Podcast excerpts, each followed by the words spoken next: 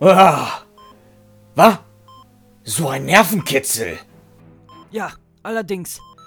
Erschrecken Sie bitte nicht, wenn Sie die Augen aufmachen, Markus Maria. Warum? Wegen dem Messer in meiner Hand.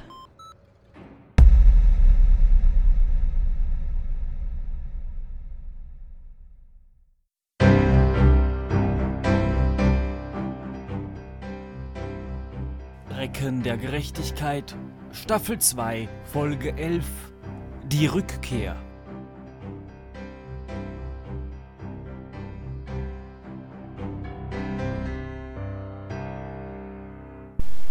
Ganz ruhig. Solange ihr euch nicht wehrt, passiert euch nichts. Sie hätten noch nicht aufwachen sollen. Soll ich Ihnen noch eine Ladung Melatonin spritzen, großer Sumjeb? Nein, lass sie wach fürs Erste. Entschuldigung, wenn ich Sie störe, aber ich bin etwas verwirrt. Ja, das ist normal, wenn man zu früh aus dem Traum aufwacht. Sei still! Sie sollen so wenig wie möglich wissen. Äh, tut mir leid, großer Sumjeb. Äh, wir wussten ohnehin schon, dass es ein Traum war. Hm, hm. Ich würde Ihnen ja gerne eine Zigarette anbieten, aber ich bin hier festgebunden. Julius, denken Sie nicht, dass die Professorin und dieses grüne Ding etwas damit zu tun haben? Womit genau? Dem Traum oder der Zerstörung unserer Stadt? Naja, ähm, mit beidem. Nenn mich nicht dieses grüne Ding. Ich bin der große Sirot Sumirb. Der größte aller Sirot. Aber ich bin mittlerweile 5 cm größer als du.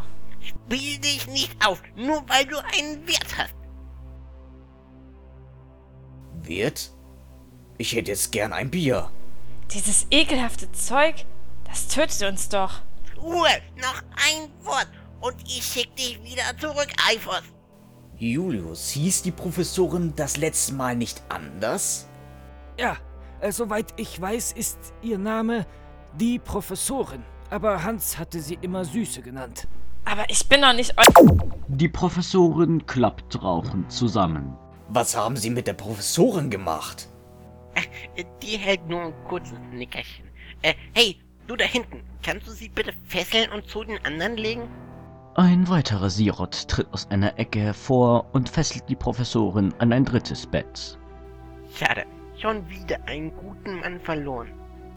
Aber die Professorin ist doch eine Frau. Der große Sirot Sumirp dreht sich kopfschüttelnd um und verlässt den Laborraum.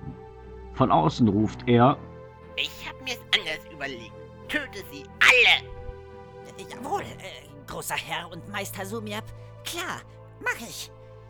der Schleimklotz, ich meine Sirot, nimmt das Messer, welches die Professorin fallen gelassen hat, und hebt es bedrohlich über Julius. Hm, hm. Das war's dann also. Leben Sie wohl, Markus Maria. Leben? Leben? Ach, was weiß ich. Ich hatte mir unser Ende nur irgendwie anders vorgestellt. Viel heldenhafter. Äh, Nicht mal kurz vor seinem Tod hält er die Klappe. Alles von der Seele geredet? Äh, möchten Sie Musik? Äh, Wir spielen normalerweise Musik bei Hinrichtungen. Was haben Sie denn so zur Auswahl? Wagner würde ganz gut passen, glaube ich. Wagner? Ist das nicht eine Pizza? Nun ja, ich glaube, Bach wäre da besser angebracht. Diese Symphonie kenne ich noch nicht. Die muss neu sein. Das ist nicht meine Musik. Ah, Meine Musik ist schön. Sie ist viel lauter. Der Junge platzt durch die Wand, dicht gefolgt von Juliane und Rita. Halt! Stopp! Waffe fallen lassen! Äh, Es tut mir leid, aber ich soll nicht mit Fremden reden, hat der große Sumiab gesagt. Ruhe, du Schleimbolzen! Na toll, Chef, jetzt haben sie ihn zum Weinen gebracht. Selbst schuld, wenn er eine Welt unterwerfen will. Aber ich habe doch gar nichts Böses gemacht. Und der große Sumirb hat mir gesagt, dass ich ein ganz großer Held werde, so wie Papa. Und ganz viele Köstlichkeiten bekomme, wenn ich mitspiele. Ist der nicht niedlich? Markus Maria, wollen wir den nicht adoptieren? Da musst du mich erstmal dazu kriegen, dich zu heiraten. Wie bitte? Na, du willst einen Sirot adoptieren, der mich gerade umbringen wollte. Aber wenn er so süß ist? Jetzt habe ich aber genug. Haltet die Klappe und befreit uns endlich. Aber an Umbringen ist doch nichts falsch, oder? Ganz ruhig, mein Kleiner. Ich habe ihn aber zuerst gesehen. Aha, aha. Ach Quatsch, außerdem hast du keinen Mann zum Adoptieren. Äh, Frauen. Na und? Zur Not nehme ich auch diesen Glatzkopf da. Hm? Hm? Welchen Glatzkopf? Jetzt lass endlich das Messer fallen. Du kleiner, niedlicher Schleimdropf. Ich bin nicht klein. Ich bin schon fast so groß wie der große Sumib. Oh! Jetzt habe ich auch langsam genug. Befreit ihr uns jetzt oder nicht? Sonst hättet ihr gar nicht erst zu kommen brauchen. Wir haben sowieso nicht nach ihnen gesucht, Was? Warum? weil wir dachten, dass sie beide tot sind. Sie werden seit über einem Monat vermisst. Und da freuen Sie sich nicht mal, dass wir am Leben sind? Naja, also um ehrlich zu sein... Natürlich freuen wir uns. Wir freuen uns wirklich. Ja, total. Aha, aha. Ja, nee, ist klar. Ihre Euphorie steht ihnen ja direkt im Gesicht geschrieben.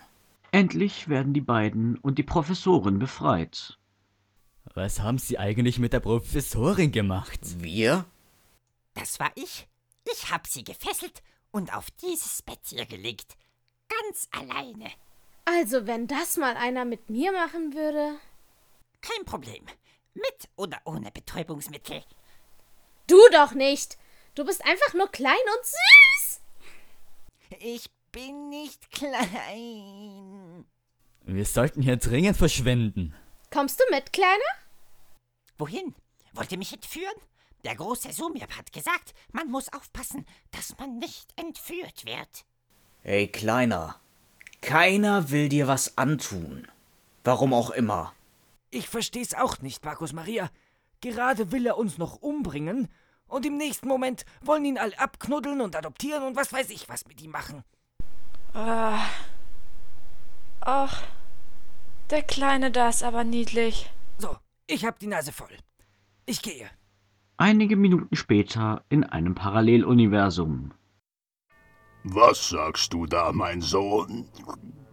Sie haben Nilk entführt? Wir wollten nur ein paar möglicherweise tödliche Experimente an ihnen durchführen. Und das ist der Dank dafür? Ja, Papa, diese Menschen, wie sie sich nennen, sind abgrundtief bösartig. Wir sollten sie auslöschen. Alle. Ja, mein Sohn. So spricht ein zukünftiger Anführer der Sirot. Summigsam, Schatz. Summe, Kleiner, das Essen ist fertig. Heute gibt es Kanarienvögel gefüllt mit Mensch. Stimmt. Dass sie besonders delikat sind, hatte ich gerade komplett vergessen. Oh ja, sie schmecken so gut, Papa. Oh nein.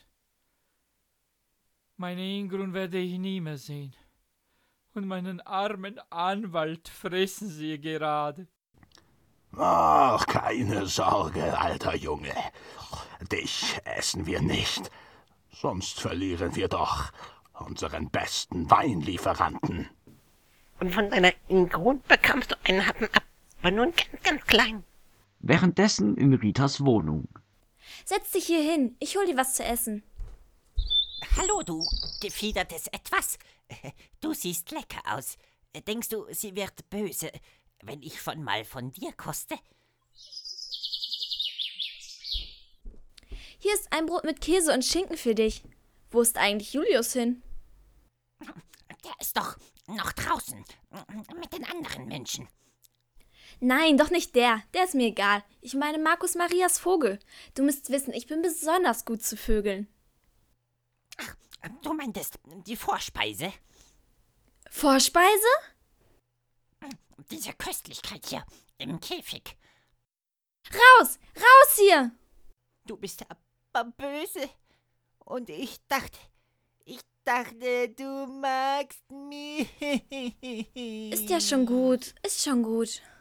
In der provisorischen Polizeizentrale. So, wie retten wir jetzt Hans? Aber er ist tot. Das hat mir Sumib erzählt, als ich Wirt der Sirot war. Oh. Es gab Freibier bei denen? Nett. Nein. Ihr bekommt ihn nicht, dann platzen sie. Woher weiß ich das denn jetzt? Ich muss Sie enttäuschen, Professorin, aber Hans lebt. Ich habe eben mit ihm gesprochen. Naja, äh, in meinem Traum. Nur weil ich in meinen Träumen fliegen kann, schlank und reich bin, ist das in Wirklichkeit leider noch lange nicht so. Julius hat recht. Der Traum war realer als alle meine Träume zuvor. Eventuell noch realer als die Realität. Machen sie auch irgendwas getrennt voneinander? Jetzt träumen sie schon gemeinsam. Aha, aha. Also bitte, wir haben uns das ganz bestimmt nicht ausgesucht. Also, ich fand das ganz nett. Und immerhin habe ich auch mal Paulina kennengelernt. Nachdem Sie sie getötet haben. Wir sollten uns jetzt wirklich auf das Wesentliche konzentrieren. Hans retten. Was? Jetzt fangen Sie auch noch damit an. Wenn es eine Chance gibt, dass er noch lebt, müssen wir es versuchen. Es ist immerhin mein Hans. Also gut, Professorin, ich denke, Sie sind hier die Sirot-Expertin in der Runde. Expertin? Nur weil ich weiß, dass wir für ein sicheres Portal eine Erdbeere in die Portalmasse einrühren müssen, damit sich die Instabilität neutralisiert? Ja, zum Beispiel. Und wo bekommen wir um diese Jahreszeit noch Erdbeeren her, ohne Wucherpreise zu zahlen? Keine Sorge. Ich baue nicht nur Tabak an. In meinem Gewächshaus ist auch noch Platz für ein paar magische Pflanzen, wenn Sie verstehen, was ich meine. Also, wie uns das gerade weiterhelfen soll, verstehe ich nicht. Aber mir war schon klar, dass sie dann nicht immer nur Tabak rauchen. Rauchen Sie etwa Erdbeeren, Herr Junge? Seit wann sind Erdbeeren magische Pflanzen? Naja, bei den Akavaro waren Erdbeeren. ein Also schreiten wir zur Tat.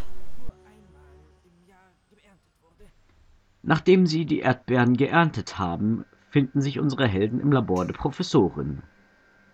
Hier sind die Erdbeeren, Professorin. Ah, danke. Legen Sie sie da in die Schüssel. Äh, die mit dem Anaconda-Gift?